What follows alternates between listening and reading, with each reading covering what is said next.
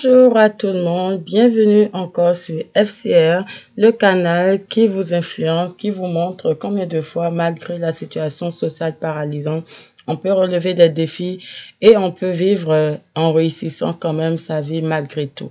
Et le but est vraiment de montrer que, au-delà des difficultés, au-delà des oppressions, au-delà du regard des autres, au-delà de la situation que vous vivez, que je ne maîtrise pas, mais certainement qui n'est pas facile, ben, il y a quand même le bout du tunnel qui est là. Mais il y a une façon d'y arriver, il y a une façon de faire. On ne l'enseigne pas, on ne le sait pas toujours.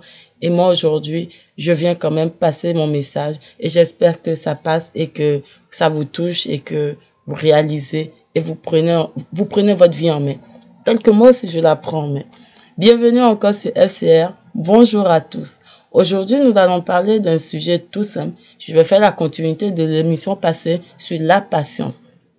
Je vous posais la question de savoir, êtes-vous patient? Est-ce que vous êtes vraiment patient? Est-ce que vous savez comment être patient? Et je vous ai apporté cette activité que vous pouvez faire pour être patient. Vous savez, en faisant cette émission, je me suis rendu compte que oui, c'est sûr que j'explique à tout le monde euh, comment être patient, comment y arriver, comment s'y prendre mais quand même, j'ai pensé à un moment donné qu'il y a quelque chose que je devrais euh, transmettre comme message que je ne transmettais pas suffisamment. Euh, c'est pas simplement pour raconter une vie personnelle, mais je pense qu'à un moment donné, on a tous besoin d'une manière ou d'une autre de savoir comment est-ce que on y arrive et que est-ce que moi qui passe le message, est-ce que vraiment c'est comme ça que ça se passe? Vous savez, je sais que le côté pratique des choses n'est vraiment pas évident, surtout dans la vie que nous menons aujourd'hui. Être pratico-pratique, c'est pas évident. Et tout en parlant de développement personnel, il y a tout un ensemble de choses. Ça vient avec tellement d'expérience, avec tellement de, de subtilité, avec tellement de choses que Honnêtement, j'étais mal à l'aise de vous laisser sur cette fin-là. J'étais mal à l'aise de transmettre ces informations et de juste continuer sur d'autres choses. Alors, on va parler de moi-même aujourd'hui.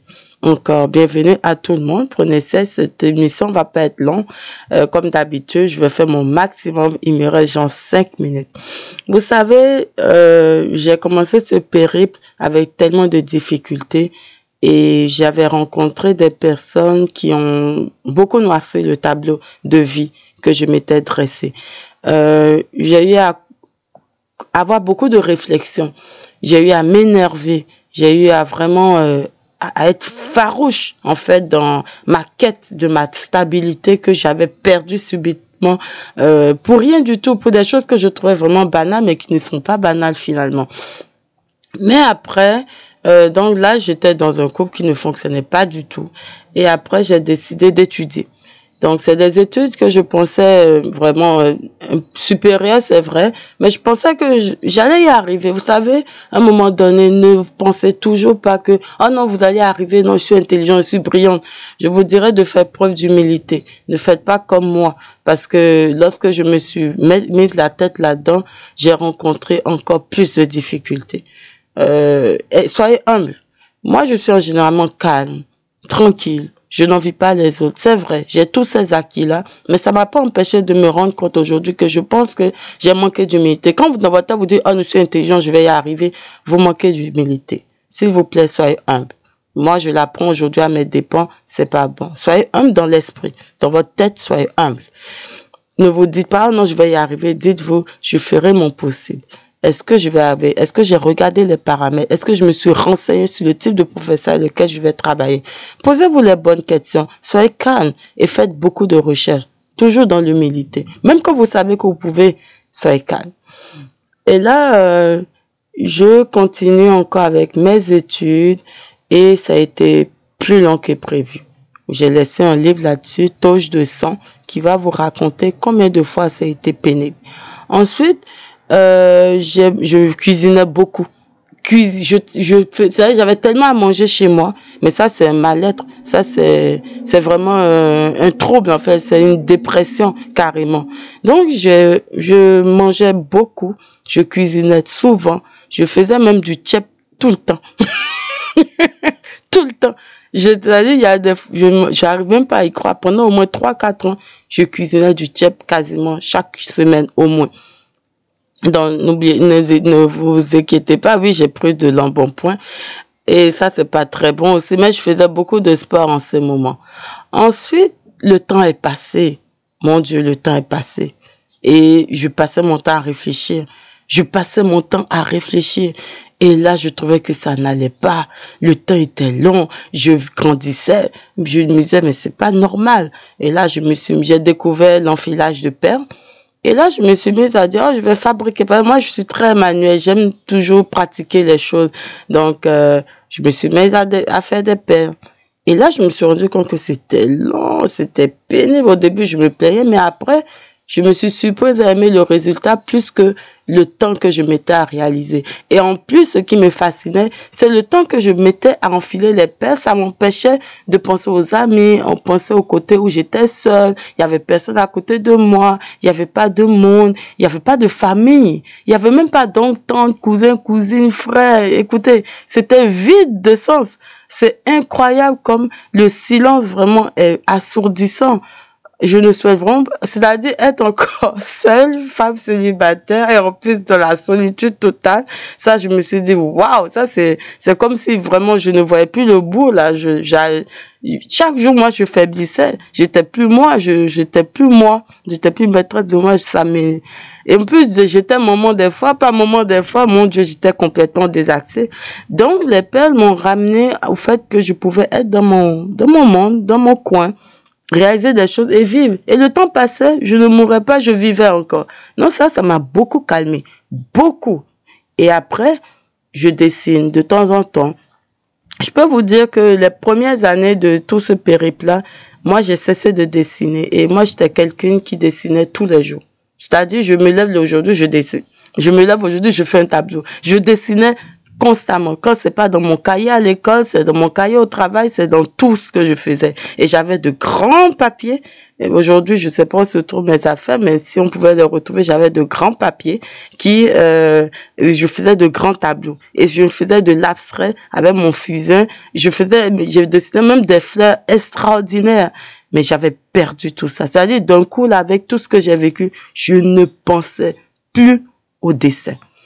Alors pour moi, me reconnecter au dessin, ça m'a fait vraiment du bien. C'était comme si je redevenais la personne que j'étais. Donc, je, faisais des dessins des fois alors. Et ça, ça m'a fait du bien aussi. Mais tout ça, le chemin était encore long. Tout ça était quand même pas facile. Et après, il fallait faire la couture.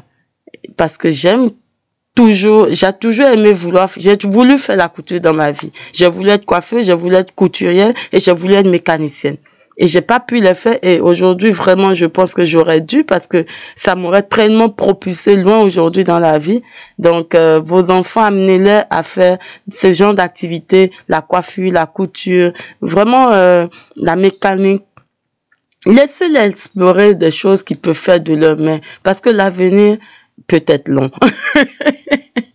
Alors voilà. Et puis mais vous savez malgré ça j'étais pas patiente non. Vous pensez que j'étais patiente avec tout ça? Pourtant, j'ai une éducation. Pourtant, je suis naturellement un peu calme.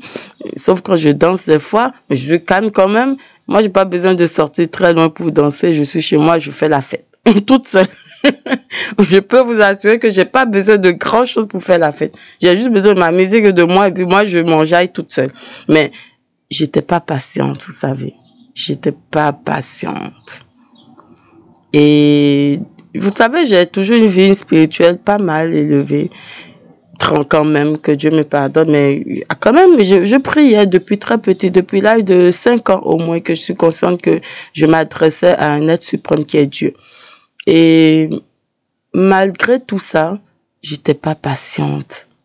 J'avais ce côté, euh, mon Dieu, comment je peux me surnommer moi-même? J'étais explosif je, je suis une personne qui était euh, explosif. J'avais trop de fougue et trop de... J'avais quelque chose qui était trop fort en moi et puis je j'explorais tout. Quand je voulais quelque chose, mon Dieu, je le voulais. Quand je voulais faire quelque chose, à moins que ça ne dépende pas de moi, je peux vous assurer que je le faisais. Je me battais pour, je me concentre et puis je le fais jusqu'au bout. C'est pas, c'est pas une fougue qui voulait dire que euh, j'étais fougueuse et je voulais faire des bêtises. Non, moi, je mettais ma fougue dans le travail, dans mes actions, dans mes volontés, dans mes activités, dans, écoute, je dois aller au champ, ben, je vais au champ. Je dois labourer 5 hectares, je laboure 5 hectares. J'ai travaillé dans des conditions des fois très difficiles. Mais je peux vous assurer que j'ai réussi mon coup parce que moi aussi, c'est pour travailler seulement là. Oh non, non, non, laisse tomber, je me donne à 10 000% pas la grâce de Dieu. Mais j'étais pas patient. Tout ça me rendait moins patient. Malgré tout ce que je faisais, les pères, la cuisine, la couture, et ne mangeaient pas beaucoup comme moi, mais j'étais pas patient. Je le répète depuis tout à l'heure parce que je me suis rendu compte que j'étais pas patient. Pas patient dans le sens où durant tout ce temps, il y a des choses que j'aurais pu faire autrement. J'aurais pu dire non à certaines propositions. J'avais déjà dit non, mais après je suis revenu. Après je me suis dit, oh, est-ce que, parce qu'il y avait ce côté impatient en moi qui était tout le temps là. Parce que je me disais que non, écoute, mon âge avant, je dois avoir des enfants, je dois me marier à tel, avant tel je dois faire ci, je dois faire ça. Je me mettais une pression qui augmentait la cadence. Et ça faisait que je posais les mauvaises actions là où il n'y en avait pas. Et un jour, je me suis retrouvée malade, très malade. C'est une, convalescence, de, je vais même pas appeler ça convalescence, euh, une maladie qui a duré. D'abord, ça a commencé par plusieurs petites autres maladies qui ont un disparaît, l'autre apparaît, un disparaît, l'autre apparaît. Moi, je me rendais pas compte. Mais pendant deux ans, je vivais des situations de troubles biologiques et après, j'ai été vraiment malade du mois d'avril 2022 au mois de juillet 2022. Et c'est là j'ai compris que j'ai manqué de patience. J'ai manqué vraiment d'être patiente et d'écouter la voix de mon Créateur. Vous savez, on a beau vous dire tout ce qu'on explique, les activités, tout ce qu'on explique, mais il n'y a rien au-delà de Dieu qui vous a créé et de l'être suprême qui est au-dessus de l'univers, des galaxies, des planètes et qui en même temps qui transcende toutes les dimensions et qui est présent. Il est vaste, mais il est là.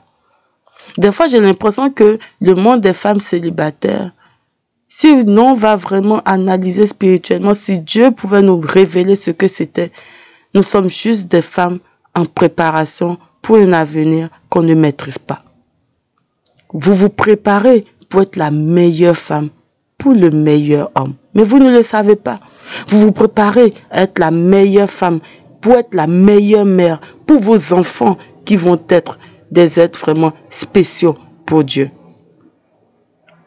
Je veux, des fois, j'ai hésité. Vous comprenez, j'ai jonglé, mais j'étais pas à l'aise. Et j'ai dit, je vais faire une petite capsule de quelques minutes pour vous dire qu'une femme qui est seul, anormalement seul, et qui veut relever les défis, tu as intérêt à ajouter la foi.